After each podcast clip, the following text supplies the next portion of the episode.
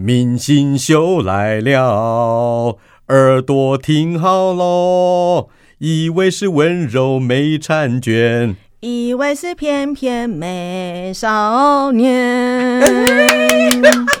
哎，讲自己是少年会不会太丢脸啊？不是，你竟然要我唱你是美少年，我刚唱完才突然惊觉这件事。哎，我以为你唱之前就会发 现，本来没有想那么多，你叫我说哦好啊，那唱完哎不对啊。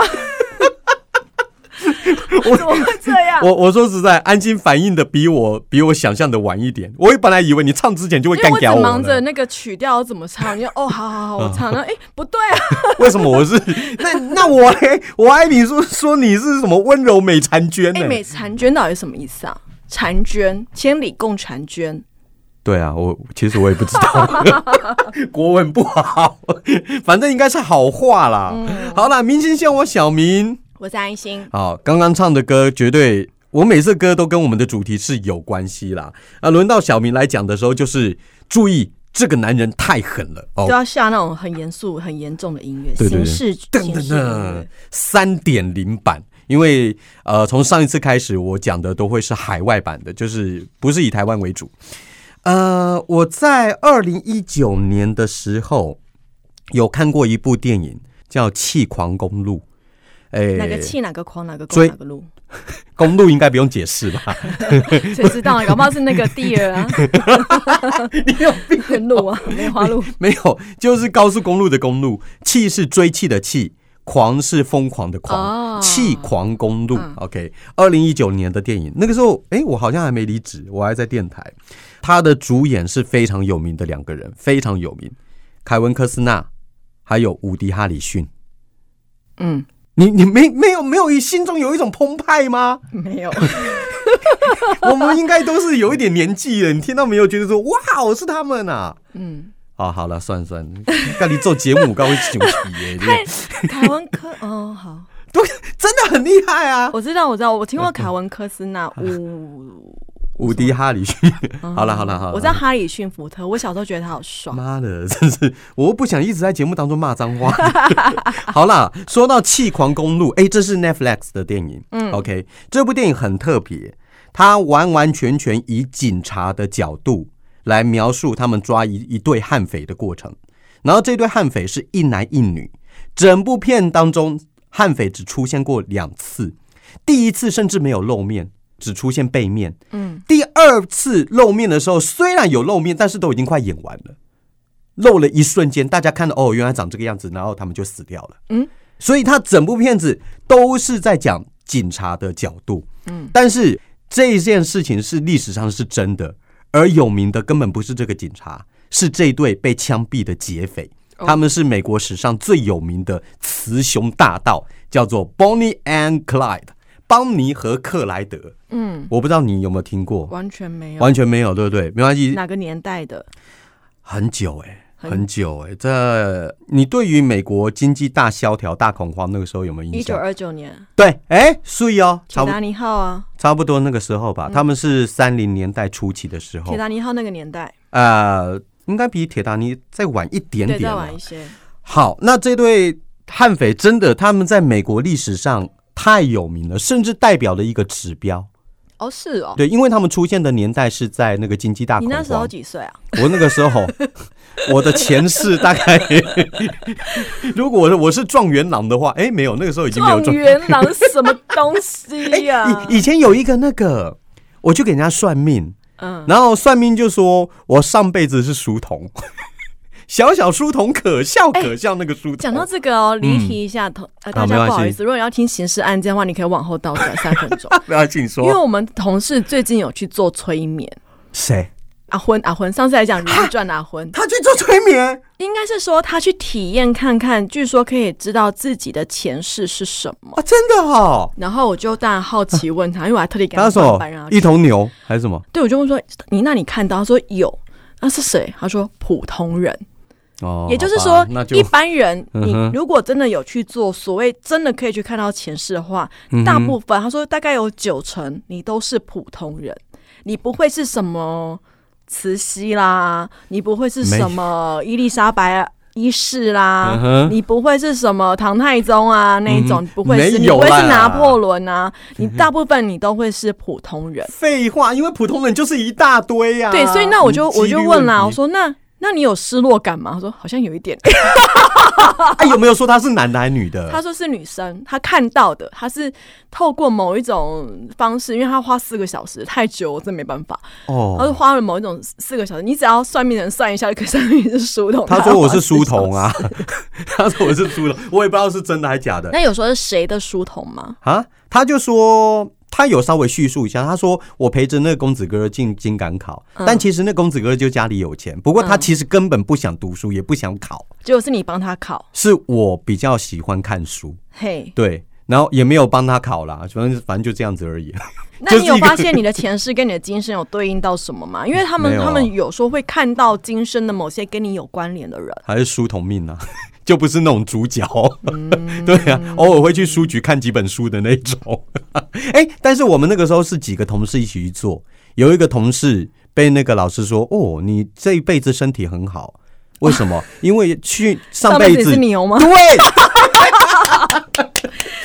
对，上辈子是牛，所以这辈子身体就会很好。他是这样子讲的啊，所以那个男生突然间变得很骄傲，一直跟女孩子说我身体很好。哦，是男生哦，是男生。那你会希望你被上说上辈子是个动物吗？我其实觉得无所谓，那是上辈子的事。那如果他说你上辈子是个无恶不作的坏人，而且很坏很坏的那一种，那也蛮酷的啊。如果你是沉浸型那种坏呢？沉浸心哦，对你的心理有影响吗？应该也不会，会会吓到了。但是想想，考因为跟我现在没关系。嗯，我觉得那个就是另外一个人呐。那你相信吗？你相信他上说你上辈子是书童？那你觉得你是吗？你相信吗？这我不知道，我就觉得听一个故事，然后不会特别的放在心上。偶尔聊天聊到会会拿出来讲啦。但没有什么所谓信不信，因为这没有办法证实。因为他们就问我说要不要一起去，我就想说，可是我要知道我前世干嘛？啊，一次多少钱？一千五。哎，那可以啊，不贵啊。可是我不知道我要知道我前世干嘛？好玩啊！啊，人生不就是四小时？哎，四小时又不会怎样，你人生可以活。我四小时可以做好多事，我光是睡觉都不够了。催眠的时候你也在睡吧？他不说不是睡，他是你不能睡着，睡着就是失催催眠失败啊！他要在某一种的情境之下，你才算是成功的。啊，如果催眠也失败了，一千五还要付吗？要 要啊，要啊要啊！靠，那那那那那那算了，那算了，好了，那度假公有的，那有点工钱是今生忘记了。好，反正牛哎牛。没有啦，我在讲雌雄大盗他们的诞生的那个时间点是美国的经济大恐慌，二零年代尾三零年代初，所以那个时候他们去抢劫的时候会被人家认为说是贫劫富济贫，嗯，你知道吗？就是有的当下那那那个那个时候的人会有这样子的想法，当然还有很多故事啦，我们慢慢讲哈。诶，其实这一对雌雄大盗真的非常有名，Bonnie and Clyde，描述他们的电影跟影集在美国都一大堆。我刚刚说的《气狂公路》是最近期的一部，二零一九年嘛。但最有名的，呃，应该是一九六七年，这个我我我都还没出生呢。叫做它片名就叫《Bonnie and Clyde》，然后中文翻译叫我俩没有明天。他的主演也很有名，薛岳的歌《没有明天》。我们还有明天，我差很多哎，差很多 哎，如而且是如果还有明天，那 很逊哎，真是。这首歌好悲哦，很悲，因为他唱一唱就死了啊，因为是为了他的病来写的。对啊，好，我们说到那个一九六七年那部电影《我俩没有明天》，是华伦比提跟费唐纳威主演的，华伦比提知道吧？好好，算了算了算了，你们凯文科斯纳都在面哦了。好，总之这部片子在一九六七年当时大获成功，嗯，而且距今五六十年来，有关于鸳鸯大道很多的神话，你都要感谢这部电影在当时推波助澜。然后大荧幕里面说到这一对雌雄大盗是什么渴望美好生活的侠盗罗宾汉呐，但是真实世界的他们。真的就是货真价实的王八蛋哦！他们就是犯下滔天大罪的逃犯。哦，所以电影把它美化了。电影把它美化，而且废话，你你现在你可以 Google，大家都有手机，你去查费唐纳威，多漂亮啊！哦，多漂亮啊！所以你看着看着就会觉得说，哦，那历史上那个波尼大概也是这样子的女孩子。对，历史上 Bonnie 也不差，但没 没有那么正，好不好？而且电影是会美化的。好，然后他们的犯罪动机，当年真实的犯罪动机，远比电影当中来的邪恶跟自私。电影就真的就是罗宾汉，但实际的他们就是为了自己。好，然后这对亡命鸳鸯在一九三四年当街伏法被打死的时候，他们被指控的有数十起的汽车窃盗案、抢劫、入室行窃。还有至少十三起的谋杀案，哎呦，这比较可怕，这很可怕，而且很可怕。今天啊，十三起谋杀案当中，还包括杀了好几个警察。哦，这真的很狠哎，真的很狠。好，我们来介绍一下。首先，这个邦尼 （Bonnie Parker），一九一零年出生在德州的一个小镇。他爸爸在他小时候就过世了，所以他们四岁的时候举家搬到了达拉斯。嗯。邦尼他身材娇小，一百五十公分，四十公斤左右。哎，好小，好小，真的个子。就我说他长长大哦，长大就是这么小。然后我跟你说，他就是外表看起来漂亮，而且脑袋是聪明的，功课很好。尤其他对诗歌跟文学创作有浓厚的兴趣。这一点是对他后面后面这么出名是有关系的。他曾经年轻的时候希望能够成为一位演员，但。现实生活当中，他发现他没有办法如意，他渴望更多的东西。十五岁那年呢，邦尼他有了喜欢的人，可是他喜欢一个人，又发现说他自己会被人家牵着鼻子走。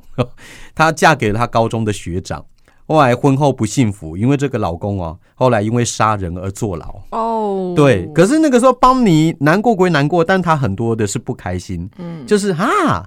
你去坐牢，而且还杀人，这要坐多久？我年纪轻轻就要守活寡吗？所以那个时候，邦尼就经常去他朋友家聊聊天啊，诉苦啊。他朋友就觉得说，你好像比较多的是生气耶。你老公去坐牢，你没有多难过，没什么感情基础。有可能，有可能，这这他的变化很大。然后呢，呃，说到那个男生叫做克莱德 （Clyde Barrow），他来自德州农村的一个家庭，那个地方哦。他家在经营农场，但是后来失败。不久以后，他也搬到达拉斯。哦，那 Bonnie 也是搬到达拉斯去住。后来求学阶段呢，这个 Clyde 他学开始弹吉他啊，吹萨克斯风啊，希望能够做一个音乐家。啊。呃，但问题是后来我们都知道他做不了音乐家，嗯，但他还是出名了。好，克莱德他个子不高哦，然后又有一对招风耳。老实说，他不是一般人眼中的帅哥，但是传闻说他其实很受女生欢迎。在他出名之前，学校还是哪里，就很多女孩子喜欢。帅的吗？不帅，不帅。我觉得邦尼比较好看一点。其实女生真的要的不一定是帅，对对，跟男生不大一样，有魅力啦。呃，或者是幽默感，聊能聊天啊，幽默感，幽默感很重要。女生其实真的是很看感觉的生物。对，嗯，哎，你有没有喜欢过一个男的，后来发现说他很烂，你突然间被他烂吗？不是，就是突然间被他迷惑过，就是哎呀，这个男的好吸引我啊，有没有？没有当中，但是我知道有，我有挖化过，就是你曾经就是曾挖化现象，前去年日本很流行的一句话，就是你感觉他是王子，但突然在某一个瞬间他变成青蛙。哦，这个太容易了，对，太容易。把以前以前曾经暗恋某个男生，可是在一瞬觉得。我真的眼睛瞎了，因为因为你前面不了解他，啊，但不见就是突然之间某一个可能是某一个动作，你就突然间对他哎感觉没了，真的是瞬间咻，嗯，那真的是瞬间的，我我有体验过，真的咻就完全没有了。真的，而且你知道他是什么样动作吗？我们只是一群朋友，不是一群朋友在在吃饭，然后要聊天，然后可能就围围起来，然后做东西，然后他转身去拿个东西，他坐在我对面。那时候本来还在暗恋哦，然后就是他转身过，你几岁的时候？很小，那时候就是他去拿东西，然后就背对我弯下腰去，然后就看着他屁股，突然间咻，你这 你这不能怪他，啊 要不然你要怎么拿东西？当然是露出屁股，但是我就。不是，我就不知道怎么突然之间就那个感觉就瞬间没有哦，瞬间。所以你后来会嫁，你会嫁给你老公，是因为你在婚前都没看过他的屁股，是不是？不是，不是那个意思。而且挖化现象，它可能会发生在任对方的任何动作。嗯哼，你会就是突然之间没有感觉了。我觉得那男的死的好无辜，莫名其妙。就秀哎。我还以为他是屌一句脏话，还是什么都没有，他只是某一个动作，不经意的一个动作。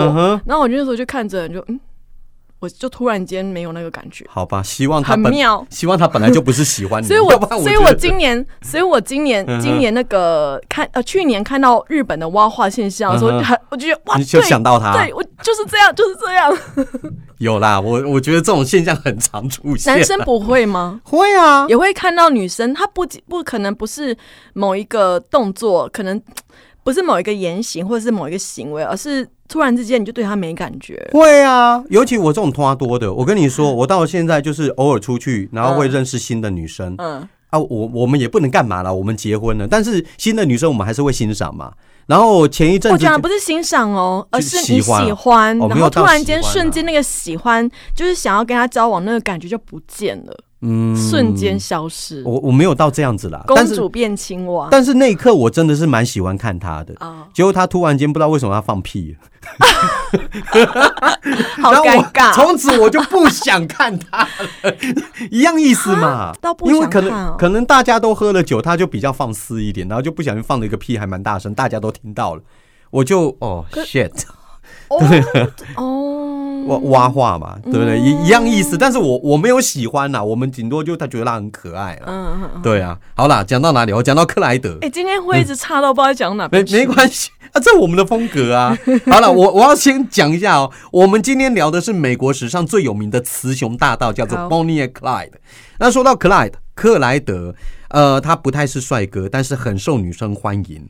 而且就在他跟邦尼相遇当时，甚至之前，他就已经犯下了好几起的窃盗案了。你知道，在一九二六年，克莱德第一次被抓，是因为什么？这个我觉得这有点无辜，是因为他没有按时归还他租来的汽车。这是在当年要被抓哦。嗯，比如说你的 U bike 没有还，然后你就被抓了、这当年可是会被查呀，也一定会被查。你如果跟艾润租车的话，你没有还，那电话立刻找，然后我知道。可是他是被抓哎、然后去关哎、可能就犯法啦。这是美现在也国当年的是会啦。好，然后他第二次被抓，就是因为偷东西，偷了一只火鸡。哦，那个时候大家环境都不太好嘛。好，不过克莱德长相还算清秀啦。他在认识邦尼之前，进进出出监狱好几次，还被狱友多次的性侵。哎呦，对，但是克莱德他不是那种乖乖挨打，他个子不高，很容易被人家侵犯，但是他都会报复。他有一次又要狱友又要性侵他，他拿一根铅管压碎了那名强暴犯的头骨，这是他第一次杀人，就在监狱里面杀。杀了以后，然后根据克莱德的亲人跟狱友说，这段监狱生活真的彻底改变了克莱德。克莱德本来的个性可能是小学生，顶多就是偷东西，后来坐了牢以后，变成了一尾响尾蛇。后来假释以后的克莱德，他整个人就变了。他说他绝对要让监狱单位难看。为什么？我被性侵的时候，怎么没有人来救我们？他说有一天他一定要反攻监狱，他的计划是找一。他要反攻监狱，他后来真的有做，他后来真的有做。攻进巴士底监狱的概念嘛，解放政治犯。他真的找了他的团伙来做。呃，反正重点是他需要足够的金钱跟火力。然后一直到了一九三零年，我们说这个女生呢、邦尼，她又待在朋友家，刚好这个朋友又是克莱德的朋友，所以克莱德来了以后来拜访的时候，他看到邦尼。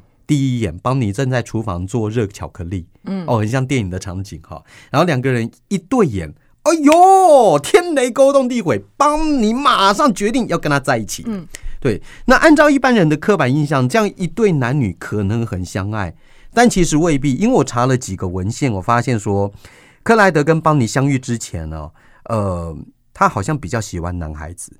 不知道是不是因为在监狱被人家性侵过的关系，我这我不晓得。因为我有时候在想嗯啊，其实人或许都有一些双性恋倾向，只是没有被开发过。有可能啊，我看到很帅的，我也会想要靠过去啊。嗯，会啊，一点点啦。但是我今天讲这个故事，克莱德有传闻啊，甚至我前面说的那部电影《我俩没有明天》有没有，还描写他是一个性无能。哦，对，但我不知道真实是的他是不是这样子。电影是这样演，也有文献这样写，但是也有很多文献没有提到这一点。然后根据邦尼他妈妈的证词说，他们两个虽然变成伴侣以后，但是他亲邦尼的次数绝对不会超过三次。所以克莱德是不是真的没有爱过邦尼，我们不知道。但是他对邦尼应该就是好感很好，只是感觉上邦尼有点一厢情愿。呃，克莱德为了要参加那种袭击监狱的计划，哈，带着邦尼一起走，然后离开了故乡达拉斯。但是这一次的初次合作，据说是失败而告终。他们没有被抓，但是进攻监狱的过程很不顺利，被监狱里面的狱警给打了回来。不是废话，对对对啊，这好可怕。他又不是军队。然后克莱德跑掉了，可是邦尼被抓了。然后邦尼被关到达拉斯的一个拘留所。母亲来探望邦尼的时候，邦尼还大哭说：“我要跟克莱德分手。”但是，唉，自己已经有前科了，所以出狱之后哦，呃，据说邦尼的外表突然间就老了几岁，内心也变了哦。这所以他已经不再是那个二十出头岁的那个年轻女孩。后来邦尼出狱的时候，克莱德其实没有来接他。反而是帮你自己找到了克莱德，回到了克莱德身边。有时候就是这样子，哎，就是男孩子不理你，嗯，然后你约会是勾勾顶。有的时候吧，有些人会觉得，哎，这样还蛮有吸引力的。哦，对，或许吧。我觉得他们俩关系就是这样子。嗯，我来说几个他们默默成名的故事哦。比如说，一九三零年夏天，克莱德因为窃盗罪被抓，被判两年，然后又因为越狱加刑十二年。可克莱德的家人不断的为他请愿，没有想到两年之后，哎呦，克莱德还可以假释出狱哎。然后这两年间呢，邦尼为了探监方便，所以就到克莱德服刑的那个城市做女 waitress，就是女招待。嗯。然后克莱德出狱之后呢，他很快的又跟他一些老同伙搅在一起。不过他们每次行动开始，邦尼都会坐在他们中间。邦尼从那一刻开始就变说是他们的团伙当中的一份。然后克莱德。第一次谋杀案发生在一家杂货店，抢劫过程当中手枪走火，打死了老板。这一段电影当中描写到。然后不久之后呢，克莱德还跟同伙在奥克拉荷马跟警察交火，他也杀死了一名警官，然后同伙也被抓进了监狱。结果他们发现说，抢劫店铺的钱太少了，于是他们觉得要抢就要抢大笔的，他们把目光转向了银行。后来到了一九三二年十一月二十九号这一天，邦尼走进了密苏里州加泰基城的一个银行，哦，向银行职员说：“啊，我要开一个账户。”哦，然后就在职员跟他介绍的时候，他把这家银行的布局仔细看了一遍，出去跟克莱德讲。然后第二天呢，克莱德就走进了这家银行，掏出一把手枪，对准出纳员说：“把钱都拿出来！”就一名警卫看到了克莱德举动啊，马上朝他开枪。哎，很近哦，但是那个警卫没有打到，哇，就打偏了，跟那个喜剧电影一样。然后克莱德抓起了柜台上面的钱，就赶快逃了。但是他才抢了八十多美元，嗯，八十多美元，就算在三零年代，这个钱应该也不多。然后第二次更可笑，克莱德手里拿着枪，大喊大叫冲到一家银行，但是他发现什么，你知道吗？银行比他还穷。真的，因为那个时候是经经济大恐慌，你知道吗？银行的柜台上面根本没有人，根本没有人，只有几个职员，然后柜台还铺着厚厚的一层灰。事实上，后来我去查这段历史，我才发现，原来美国大萧条的时候，全美国有八千多家银行是倒闭的。嗯，后来到了一九三三年四月。有一户人家住在密苏里州，然后他们觉得说：“哎呦，我们住在附近的新邻居太吵了。”这伙人才来没几天，但他们白天啊、晚上啊，都是一边喝酒啊，一边打吵死人的牌。后来住户快被逼疯了，他们决定说：“我们报警。”啊，警方来了又也觉得说：“哎，呃，这群人可能是卖私酒的，所以他们决定要采取攻坚行动。”结果呢？警察有一天就决定，好，我们要去抓这群邻居了哈，吵死人的邻居！共共共！警察开门，里面的住户一般来说都会吓到，赶快来开门，对不对？但是警察不知道，他们这一次要抓的不是普通的私酒集团，就是 Bonnie and Clyde 这一对亡命云鸳鸯，还有 Clyde 他哥哥巴克以及里面他们其他的一些团伙。他们一听到是警察。二话不说，拿起枪来，啪啪啪啪啪啪啪啪啪，探长死了，一个警员也死了，然后其中邦尼还拿着一把火力强大的白朗宁自动步枪，扫射剩下的警察，掩护众人离开。他们火力太强大，那个时候警察也开枪，可是警察都是那种手枪，嗯，还打不准，嗯，结果警察发现自己被打的招架无力呀，邦尼和克莱德他们就逃掉了。后来警方也不是好完完全全没收获啦，他们从头到尾开了十四枪，有两枪有打中他们团伙当中的两个人，主角没事。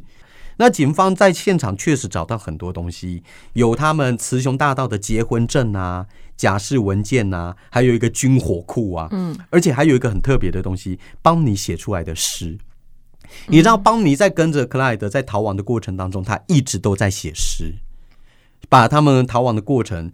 用诗写下，而且我说过他文学底子不错。其实他写的诗后来警察拿去公布了，媒体也把它报道出来。嗯，大家发现说，哇，他写的诗好美哦。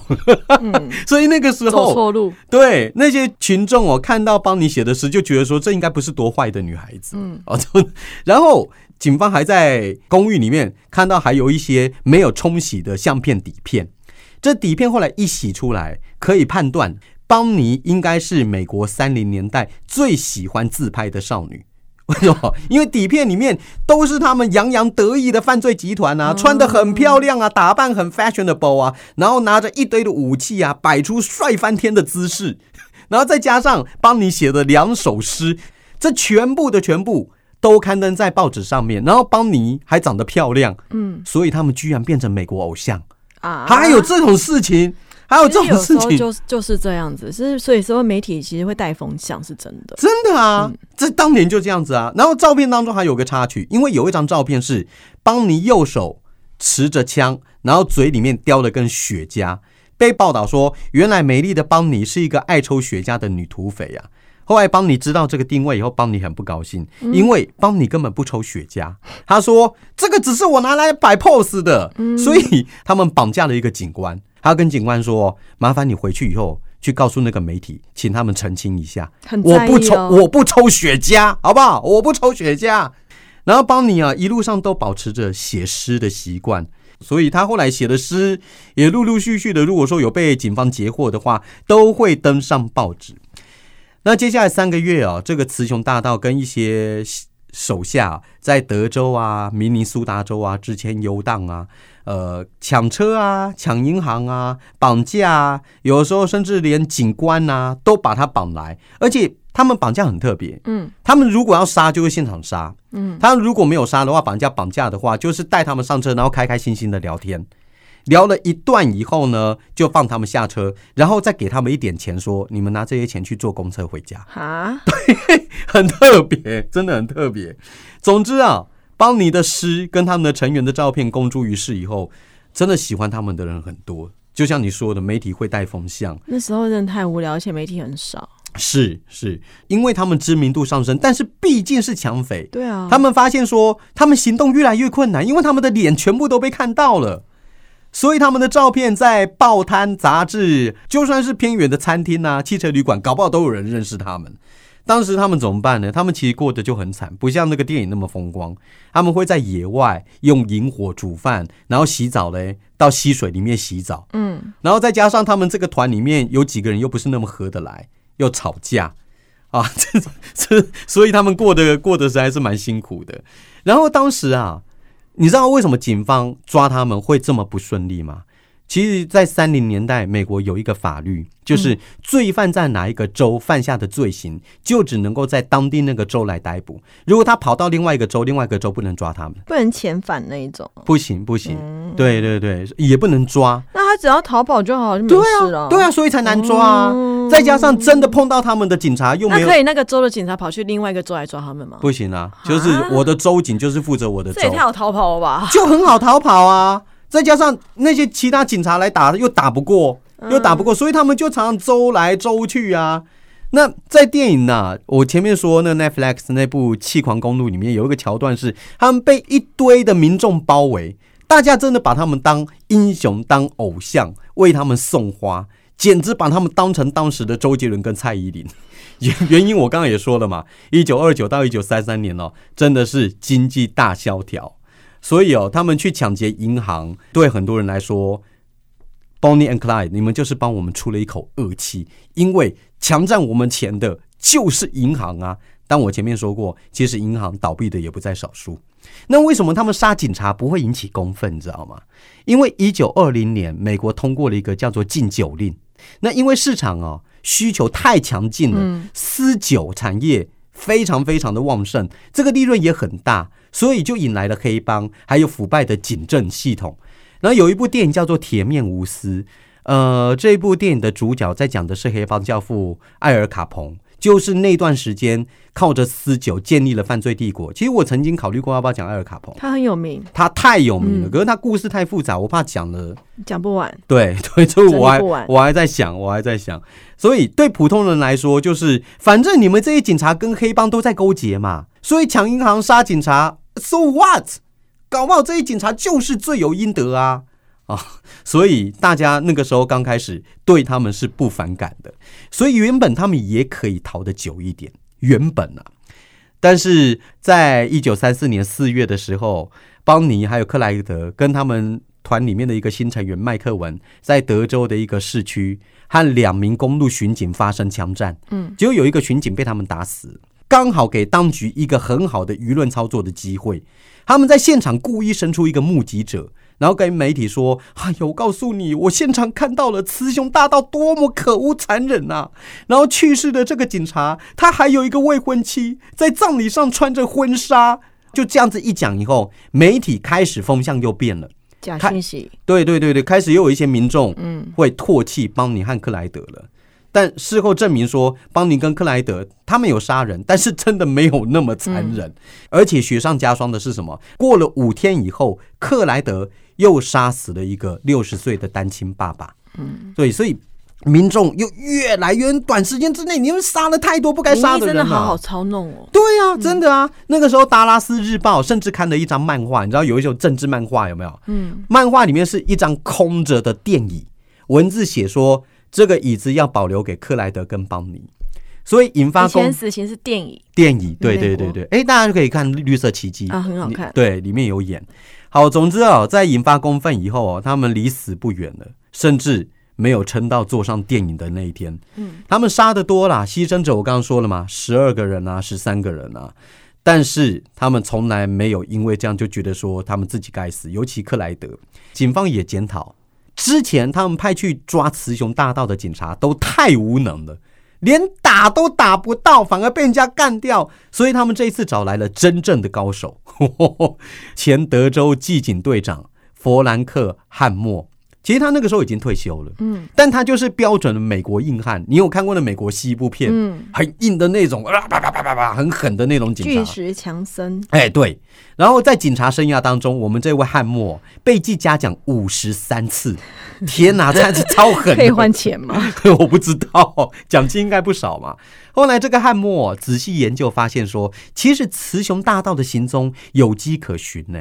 嗯，我刚刚说啊，他们会周周来周去的嘛。这个州犯案以后跑到另外一个州，他发现说，雌雄大盗是会在五个州边界来回穿梭，就是这五个州，而且他们会定期探亲，他们会定期探亲。这发现太重要了。嗯，但他们后来怎么被抓呢？就是因为太常跟亲友见面，太掉以轻心，警方的包围网已经慢慢逼近了。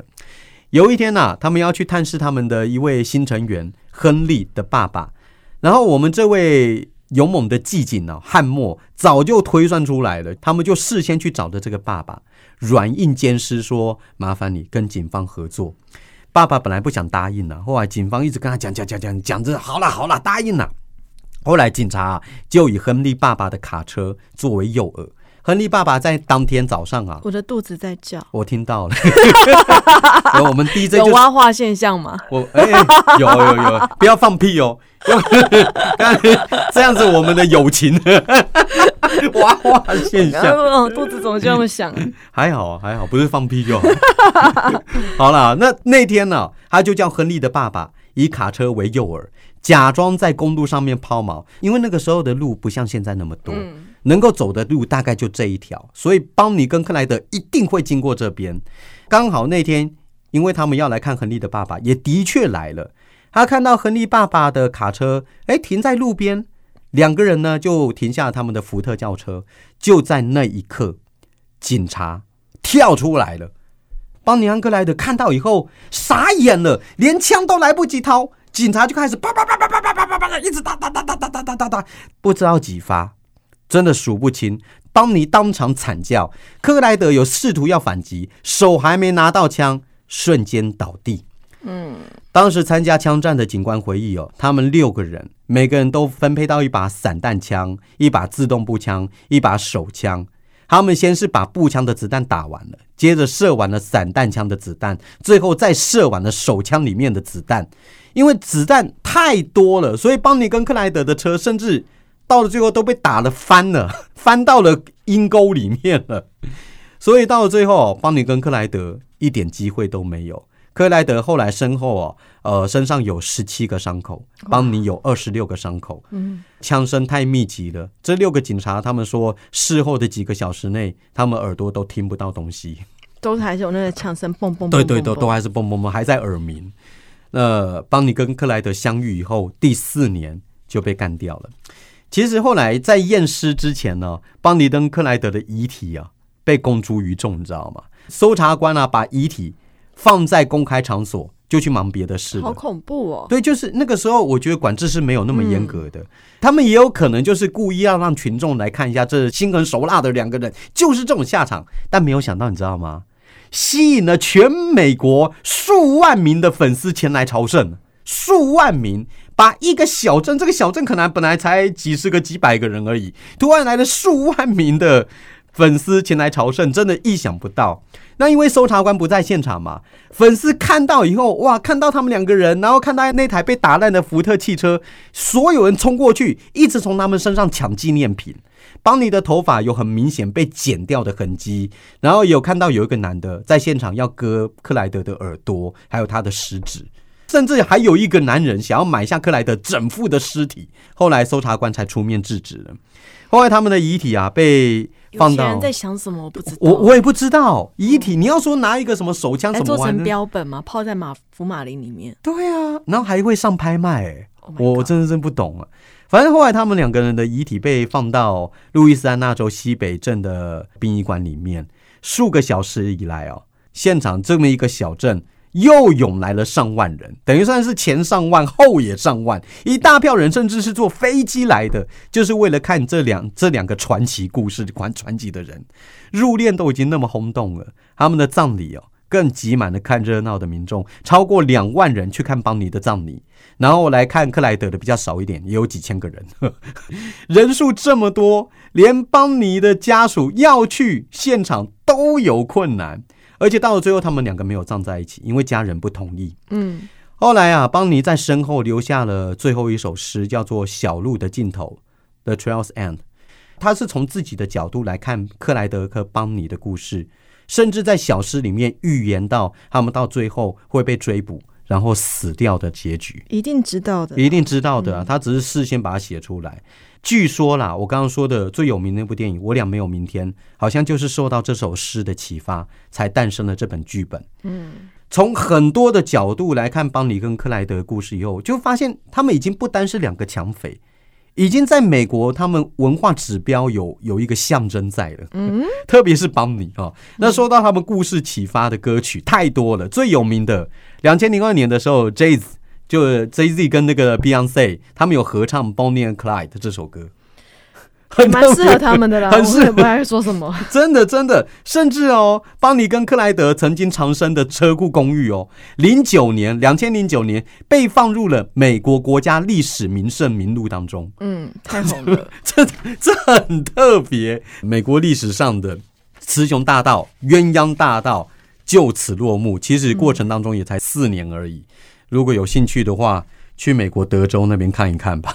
刚才在想，那有什么像台湾也是有有这样类类似的故事吗？就是犯明明是罪犯，但突然间，嗯哼，受到很多人敬仰。我觉得像很多网红是这样，网红很多加酒网红，八加酒网红。哦，对，那个陈静心，陈他那时候被人家敬仰吗？那个时候就很烂，因为他不是挟持五官他们吗？然后还写字啊，到了最后他是自首的，媒体拍啊，拍了他，然后用那个 spotlight 打在他脸上，突然间好像没有那么坏，甚至有民众写说：“哇，他自首了，他良心发现了。”没有印象这一段是哦，对，那个时候媒体想到就是现在很多网红有点类似这样的状况，明明他们是犯罪者，但是很多粉丝这样。对呀，不懂。其实我们在看邦尼和克莱德，他们就是王八蛋啊。杀了那么多警察，抢了那么多的银行，到最后是罪有应得。嗯，但没有想到变成文化指标。不懂，不懂。好啦，有兴趣的话去看一下。我俩没有明天那部电影。我是没找到了，因为太气狂公路有，我刚刚在 Netflix 上面有看到，有哈，而且蛮新的电影。对啊，二零一九年，有兴趣可以去看一下。OK，不过他的视角是不一样的。好，明星秀花小明，安心，下礼拜见，拜拜，拜。